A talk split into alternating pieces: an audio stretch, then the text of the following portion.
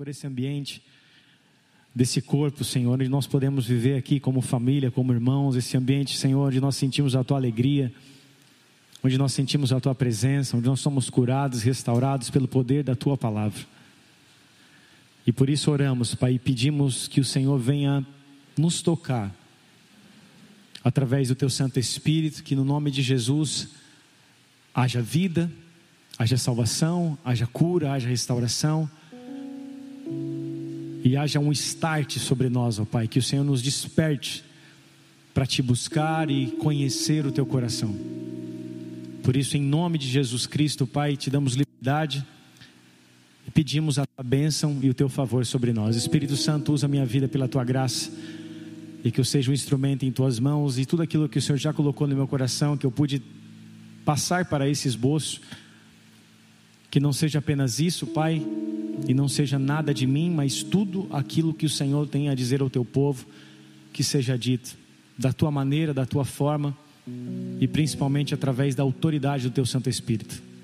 Por isso, fala conosco, Senhor. Essa é a nossa oração, em nome de Jesus. Se você crê, diga amém. Amados, o tema dessa palavra é em busca de Deus. Todo ser humano está numa busca constante por algo ou por alguma coisa, até que ele encontre o sentido real da sua vida. vou repetir. Todo ser humano está em busca, em uma busca constante por algo ou por alguma coisa, até que ele encontre o sentido real da sua vida.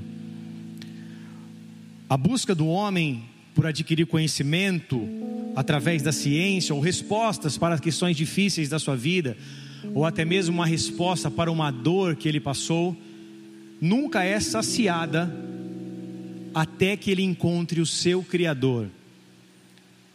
O homem pode buscar respostas em muitas coisas e até mesmo em muitas pessoas, mas ele só encontrará respostas para os dilemas das suas vidas, da sua vida, a partir do momento que ele se encontra com o seu Criador.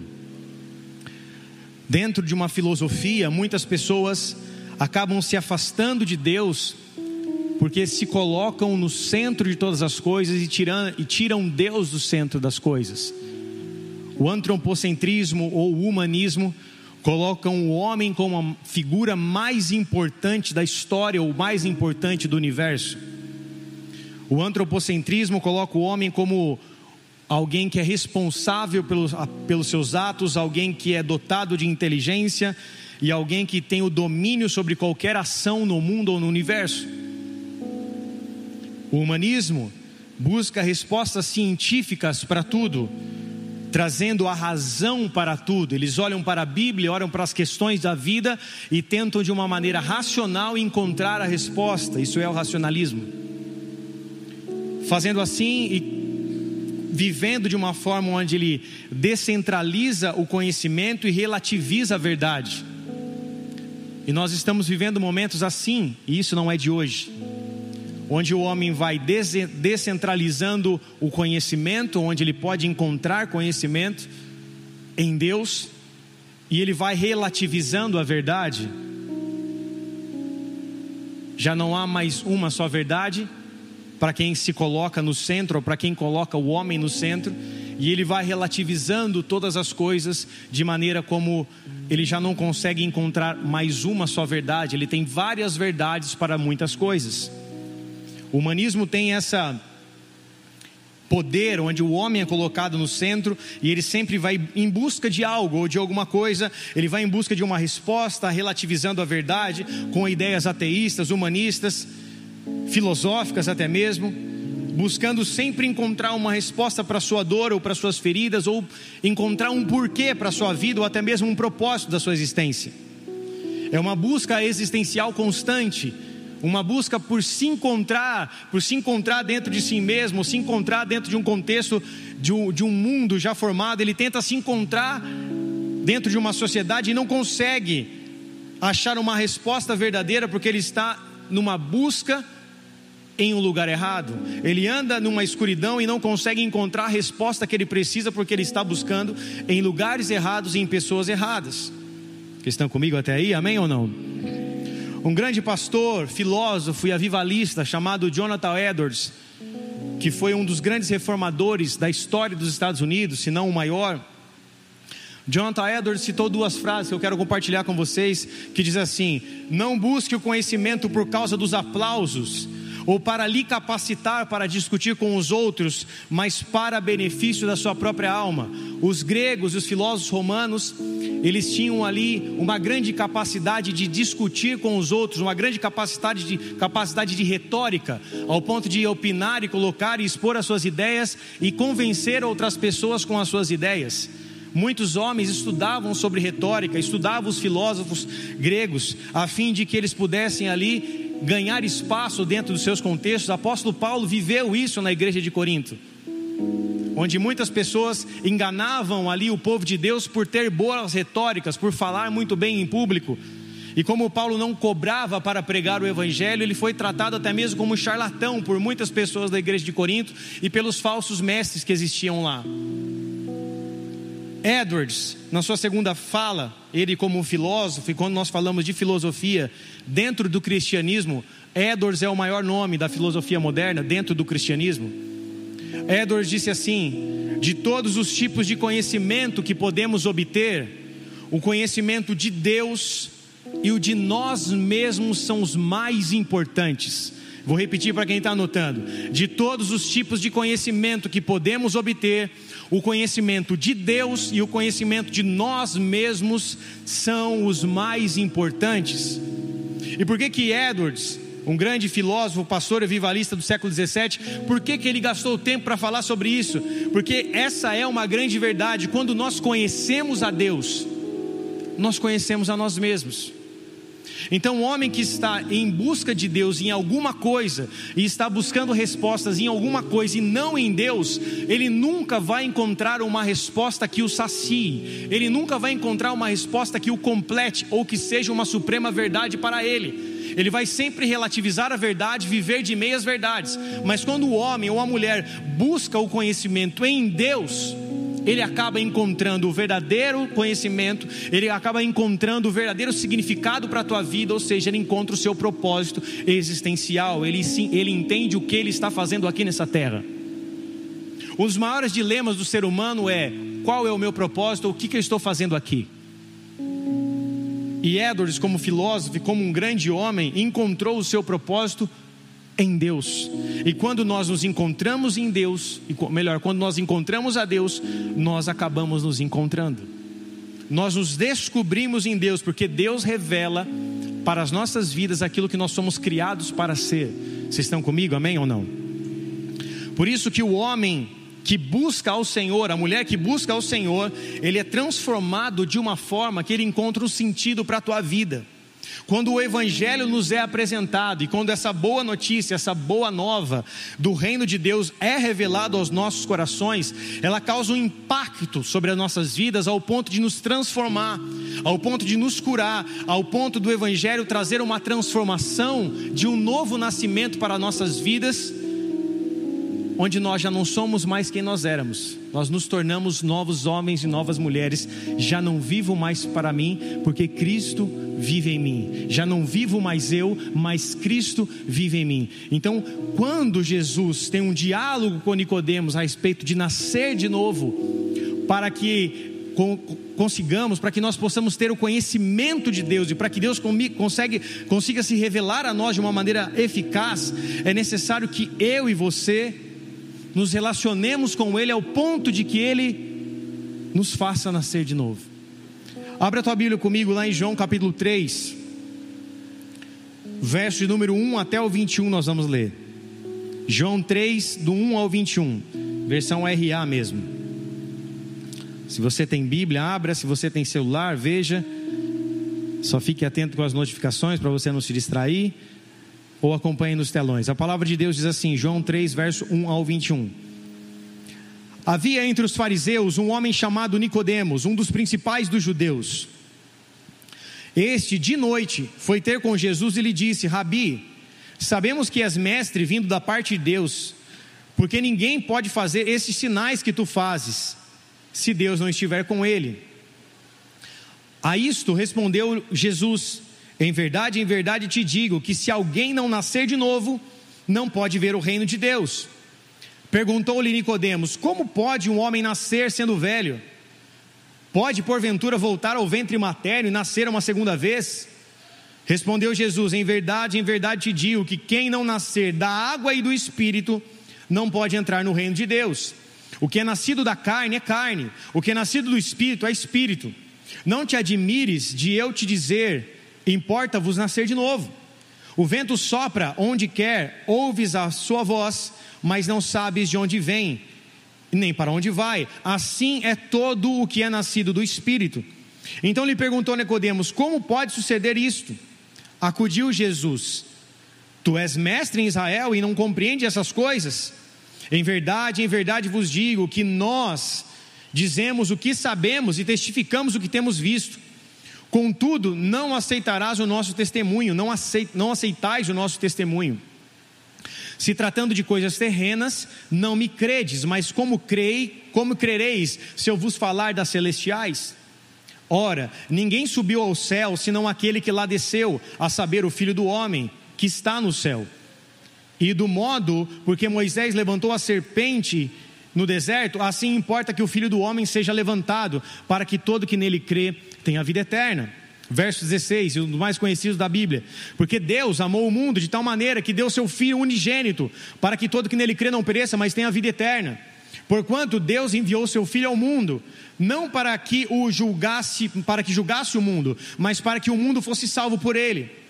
Quem nele crê não é julgado. O que não crê já está julgado, porque não crê no nome do unigênito Filho de Deus. O julgamento é este: que a luz veio ao mundo e os homens amaram mais as trevas do que a luz, porque as suas obras eram más. Pois todo aquele que pratica o mal aborrece a luz e não se, não se chega para a luz a fim de não serem arguidas as suas obras ou vistas as suas obras. Quem pratica a verdade aproxima-se da luz a fim de que as suas obras sejam manifestas porque Deus ou porque sejam manifestas porque feitas em Deus, até aí. Jesus começa um diálogo com um homem muito importante dentro de Israel e também na Palestina, um homem chamado Nicodemos. Nicodemos não era apenas um fariseu qualquer, Nicodemos era um membro do Sinédrio. O Sinédrio é como se nós pudéssemos colocar uma nomenclatura comparando aqui com o Brasil, como se fosse uma Suprema Corte. O Sinédrio era composto de 71 homens que tinham ali a capacidade para julgar Israel mediante as leis mosaicas. Então, dentro de 71 homens muitíssimos importantes, um desses era Nicodemos.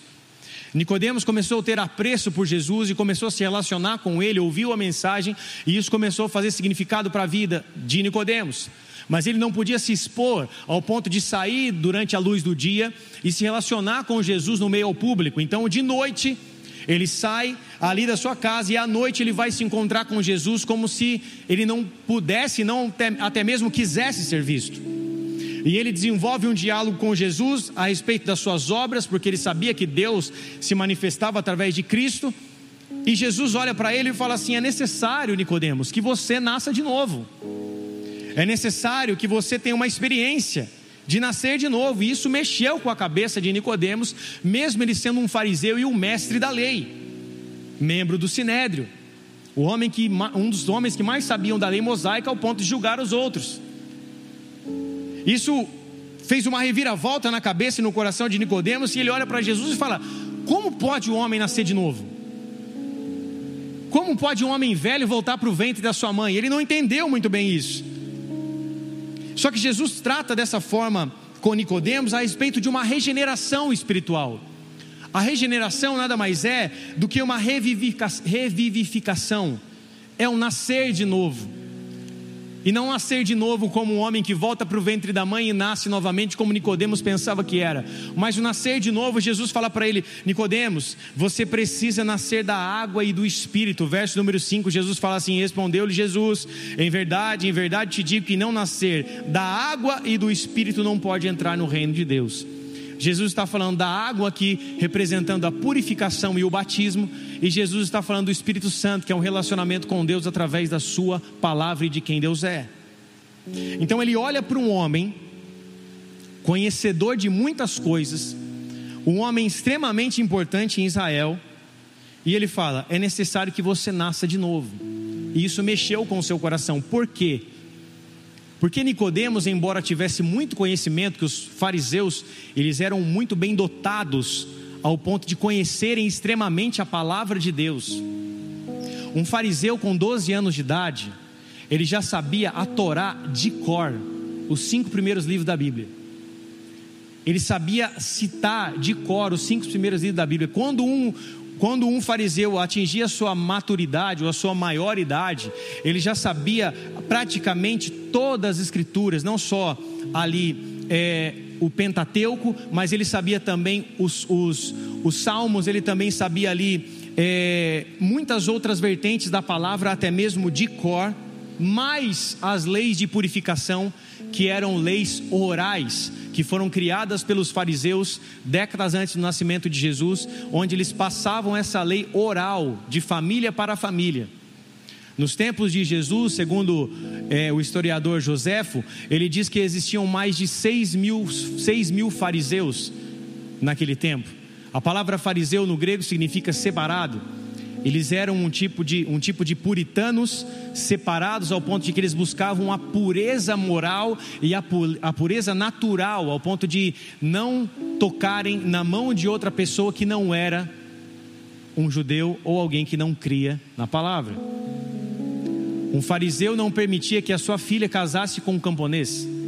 Um fariseu não tomava no mesmo copo que um camponês. Um fariseu não gostava que a sua sombra acusasse com a sombra de um homem pecador. Porque o fariseu, ele achava que ele era um homem separado para Deus e pelos seus ritos de religião os seus ritos e práticas ali de limpeza ao ponto de não comer sem lavar as mãos, onde eu preciso lavar as mãos, será que eu tenho que lavar a mão e o punho, será que tem que vir até o cotovelo? Por isso que ele confronta Jesus, seus discípulos comem sem lavar a mão. Eles tinham rituais de pureza extremos. Eles sabiam muito da lei.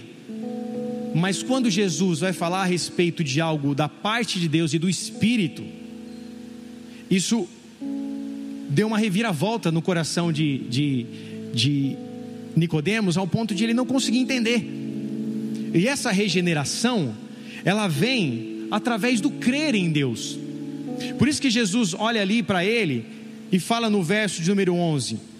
Ele fala assim: Em verdade, em verdade te digo que nós dizemos o que sabemos e testificamos o que temos visto.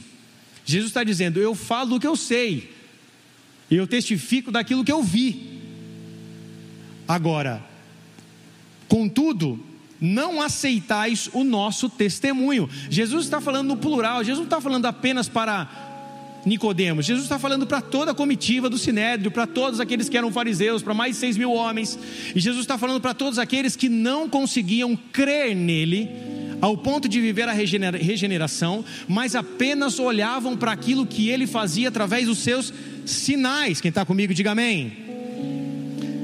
Lá no verso de número 23 e 24 de João 2, depois que Jesus purifica o templo, expulsa os cambistas do templo, vira as mesas do templo e com um chicote coloca as pessoas para fora, um dos momentos de ira de Jesus.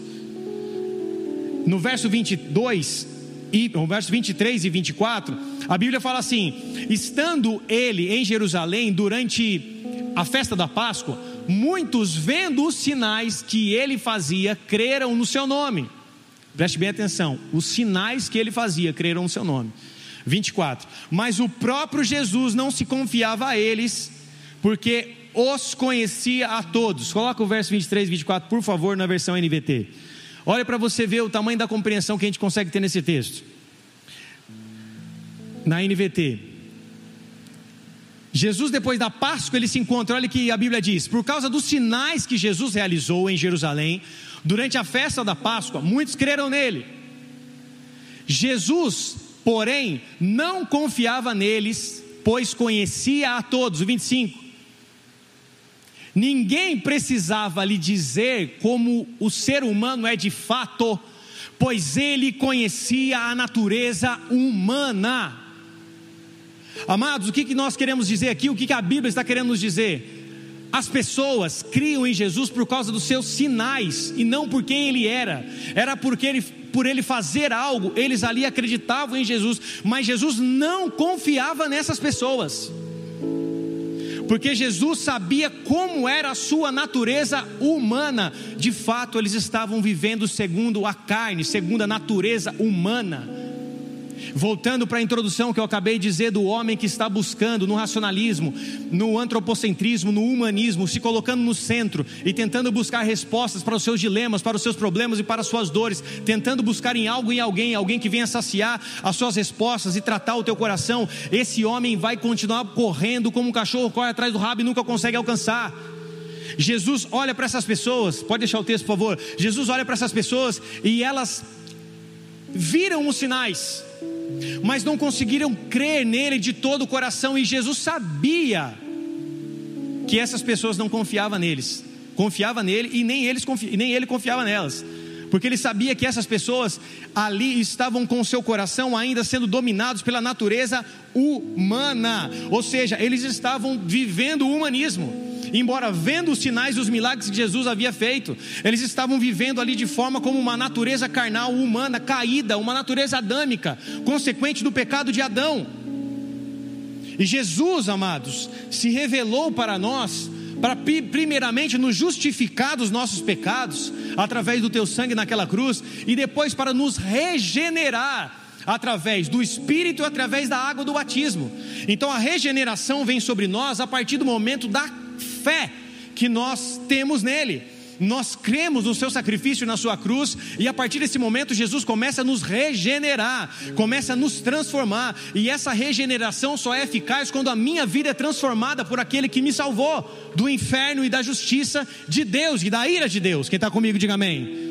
A regeneração é uma transformação de dentro para fora.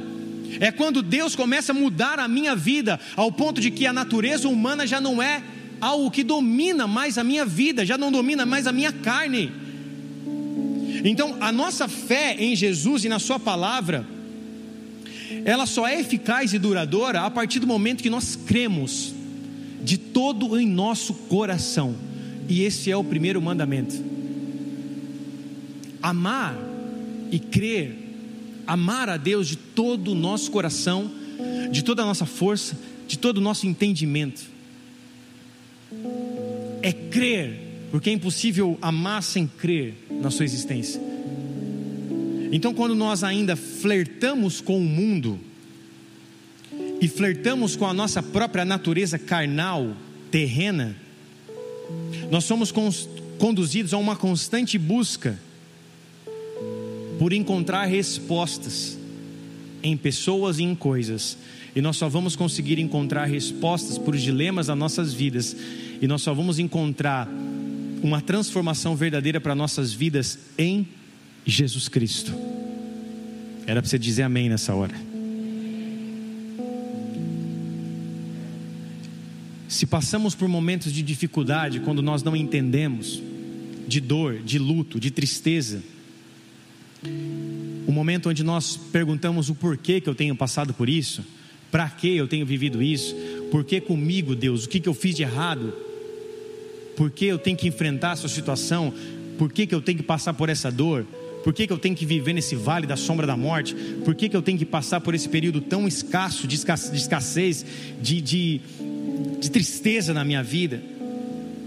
Se nós tentamos encontrar respostas nas coisas e nas pessoas, nós vamos viver como esses homens que se colocam no centro. O teocentrismo coloca Deus no centro das coisas o humanismo e o antropocentrismo colocam o homem no centro. E quando nós nos colocamos no centro de todas as coisas do universo e começamos a tentar encontrar respostas para todas as coisas, isso nos distancia no coração de Deus. Isso nos distancia da verdade eterna que vai transformar e levar as nossas vidas para um lugar de justificação e de regeneração. Nos piores momentos que nós passamos, são os, são os melhores momentos para nós provarmos a nossa qualidade de fé. Vou repetir: os piores momentos da nossa vida são os melhores momentos para nós mostrarmos a qualidade da nossa fé. se nós estamos sendo aprovados e aprovados. Se estamos sendo provados, significa que Deus quer nos aprovar. Agora, quando estamos sendo provados e buscamos encontrar respostas em qualquer outra coisa que não seja em Cristo e na Sua palavra, nós estamos nos colocando no centro das coisas para tentar resolver as coisas com a força do nosso braço. E a palavra de Deus diz: Maldito seja o homem que confia no homem e faz dele o seu braço forte. Nós não temos capacidade humana para tentar encontrar respostas em todas as coisas, seja dos nossos dilemas, das nossas dores ou dos nossos problemas. Nós só vamos encontrar o verdadeiro sentido da nossa vida, nós só vamos encontrar até mesmo respostas que nós tanto queremos encontrar, ou até mesmo nós vamos encontrar um propósito existencial para nós através da pessoa de Jesus Cristo. Amém, igreja? Agostinho de Hipona, um dos grandes teólogos do século 3 e 4. 300, 400 anos após Cristo. Agostinho de Hipona nasceu em 354 depois de Cristo, morreu no 430 depois de Cristo.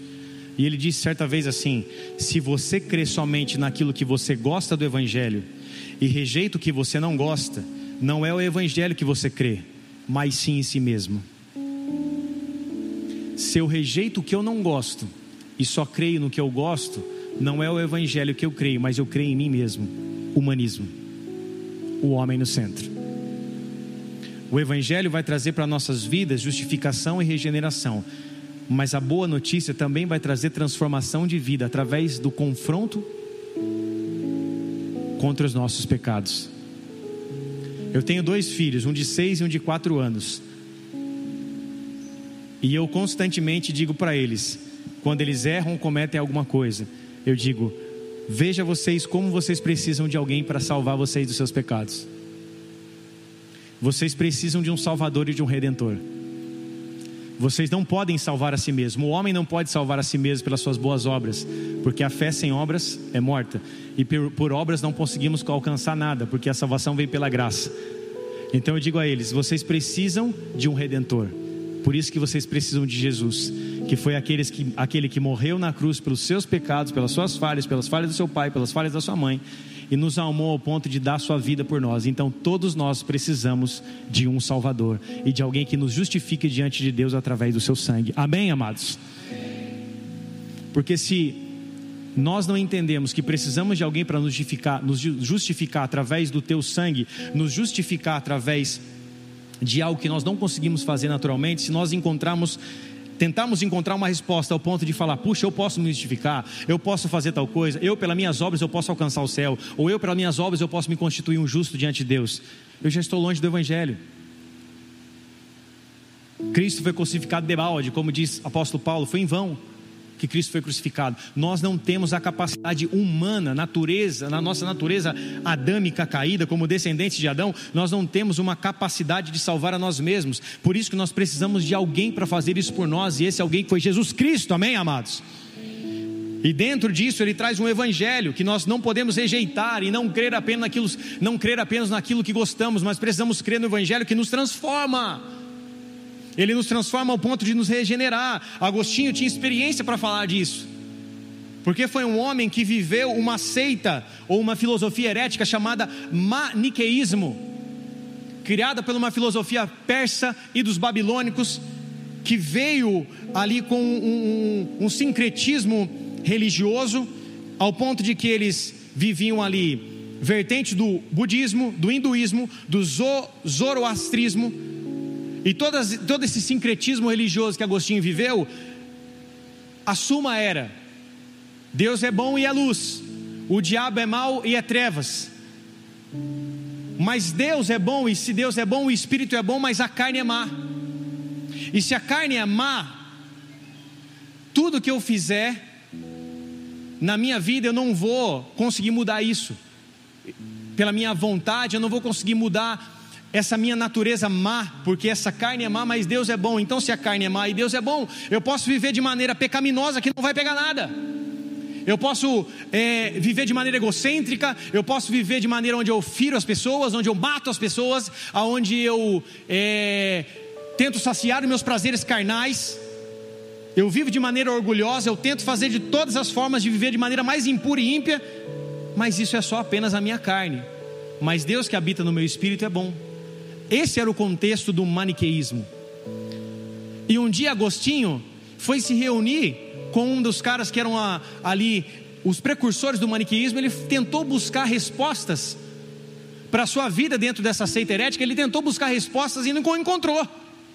Ele falou: peraí, como é que Deus pode ser bom e eu viver de maneira pecaminosa? E uma das dificuldades maiores de Agostinho era com as questões sexuais. Na verdade, essa é uma das questões mais difíceis de toda a história da humanidade.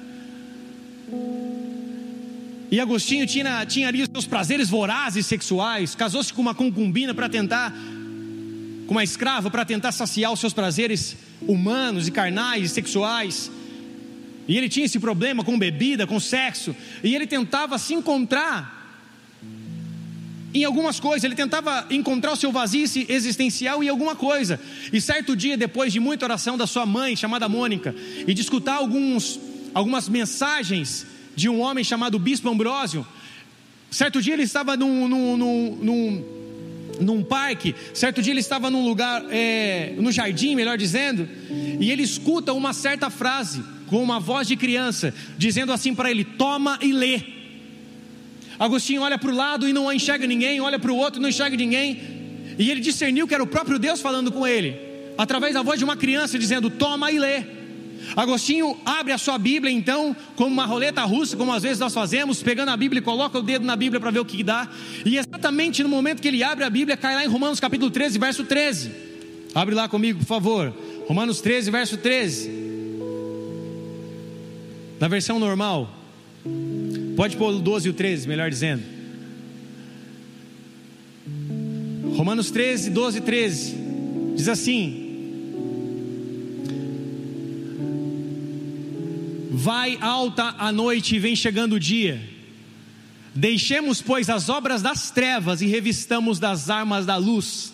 O 13, que foi impactante para ele, diz assim: Andemos dignamente como em pleno dia não em orgias e bebedices, não em impudícias e em dissoluções, não em contendas e nem em ciúmes. Até aí, no momento que ele lê esse texto, que ele precisava andar na luz,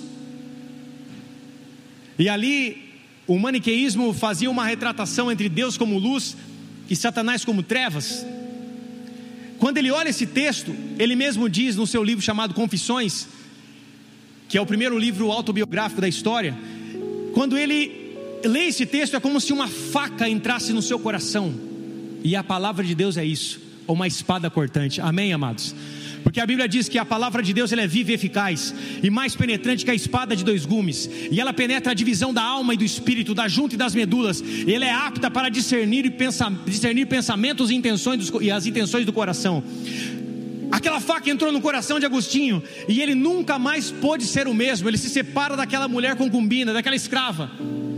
Ele decide viver a sua vida para o Evangelho e foi totalmente transformado a partir do momento em que a palavra de Deus entrou como uma arma cortante, como uma espada cortante dentro dele. Ele foi completamente transformado pela palavra de Deus. O homem que foi completamente influenciado pelo manique, maniqueísmo, que era uma seita herética naquele tempo, ele foi se encontrar e ele encontrou o seu propósito existencial, se tornando um dos maiores teólogos da história da igreja a partir do momento em que um versículo bíblico falou com o seu coração e a sua vida e ele foi totalmente transformado pela glória de Deus. Você pode aplaudir a Jesus por isso, amém, igreja?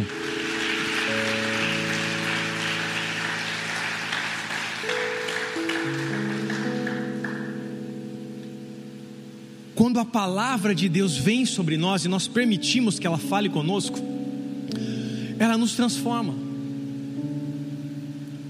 Outro grande homem da história, chamado C.S. Lewis, que viveu em 1898 até 1963, foi um grande, uma grande mente pensante, escritor, teólogo, professor universitário da Faculdade de Oxford, na Inglaterra. Viveu a sua adolescência como ateu. Alguém que não cria em Deus, alguém que discordava de tudo, alguém que se colocava como homem no centro, um homem sendo capaz de resolver todos os seus problemas e todos os seus dilemas Um homem que era capaz de tentar resolver tudo sem acreditar num Deus supremo criador. C.S. Lewis, dentro da faculdade, se relacionou e se tornou um amigo de um grande homem chamado Tolkien, autor do Senhor dos Anéis, que o levou até Cristo e ele conheceu Jesus e teve a sua vida transformada. O homem que foi ateu, depois escreve as Crônicas de Nárnia, que se tornou um grande filme e que todos os seus mais de 38 livros escritos, ele tem mais de 200 milhões de cópias vendidas no mundo todo em mais de 30 línguas diferentes. E Lewis um dia escreveu assim: Deus não quer algo de nós, Ele simplesmente nos quer. Olha para a pessoa que está do seu lado e fala para ela assim: Deus não quer nada de você, Ele simplesmente te quer.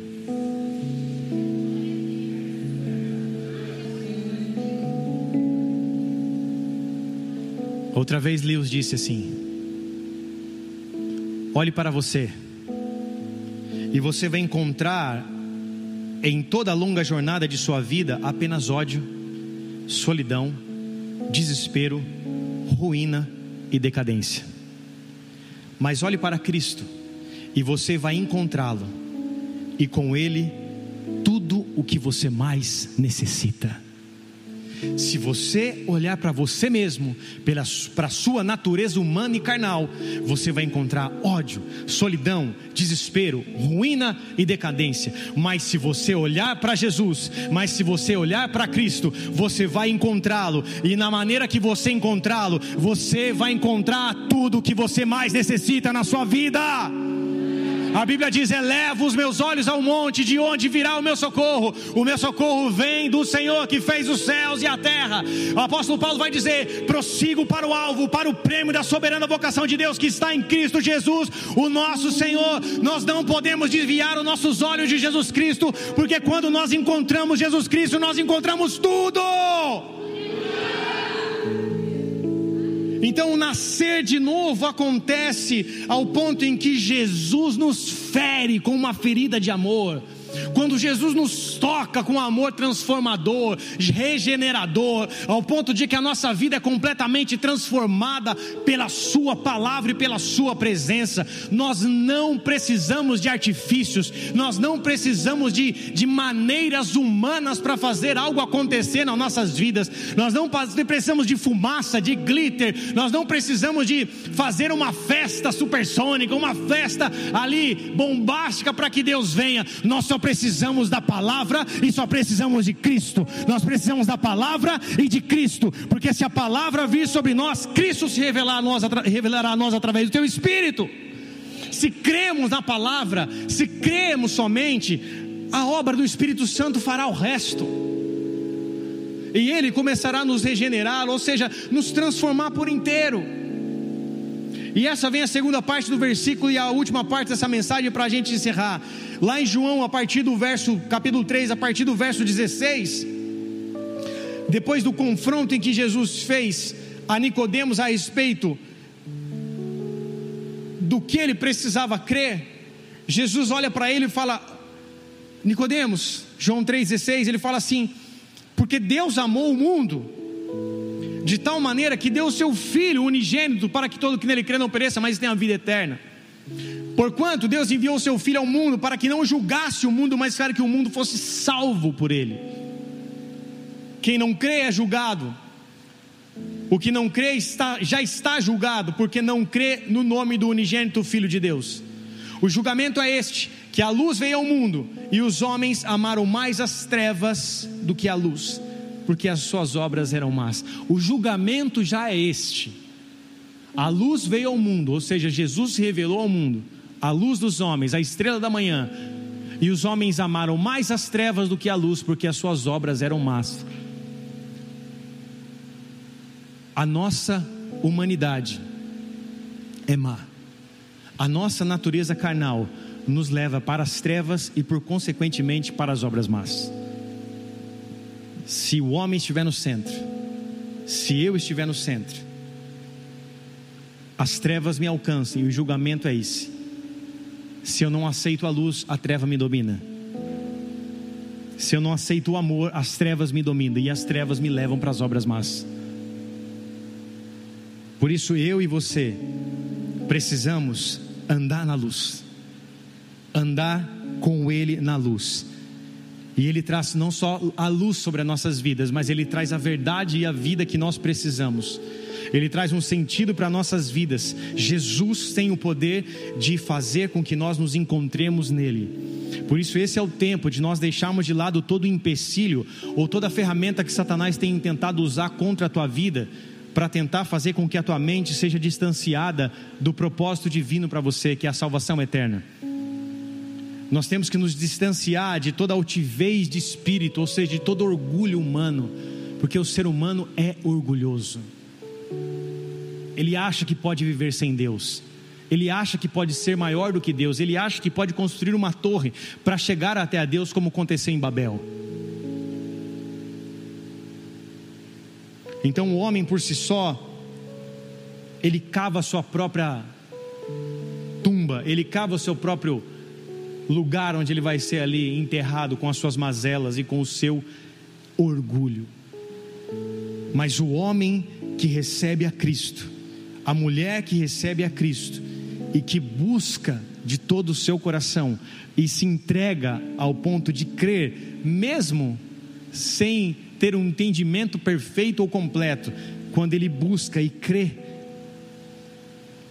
o Espírito Santo se revela e começa algo transformador na sua vida, ao ponto de que em algum tempo depois nem ele se reconheça mais quem um dia ele era, porque a obra de regeneração do Espírito Santo foi tão grande que trouxe uma glória de Deus tão grande que a sua vida foi transformada por completo e agora ele sim se tornou alguém que está buscando a estatura do varão perfeito e a imagem e semelhança de Deus. Vocês estão comigo? Amém? Então. Isaías 55, 6 vai dizer assim: Buscai enquanto pode se achar, invocai-o enquanto ele está perto. Se nós buscamos enquanto nós podemos, se nós buscamos o Senhor hoje, nós ainda podemos o achar. Se nós o invocarmos, ele pode vir até nós, porque ele está perto. Então, esse é o tempo de nós o invocarmos e buscarmos e buscarmos a Sua presença de todo o nosso coração, deixando tudo aquilo que nos separa de Deus para fora e de lado, e permitindo que o Espírito Santo venha tocar a nossas nossas vidas e nos regenerar para a glória e honra de Jesus. Vocês estão comigo? Amém ou não? Feche seus olhos, cubra sua cabeça.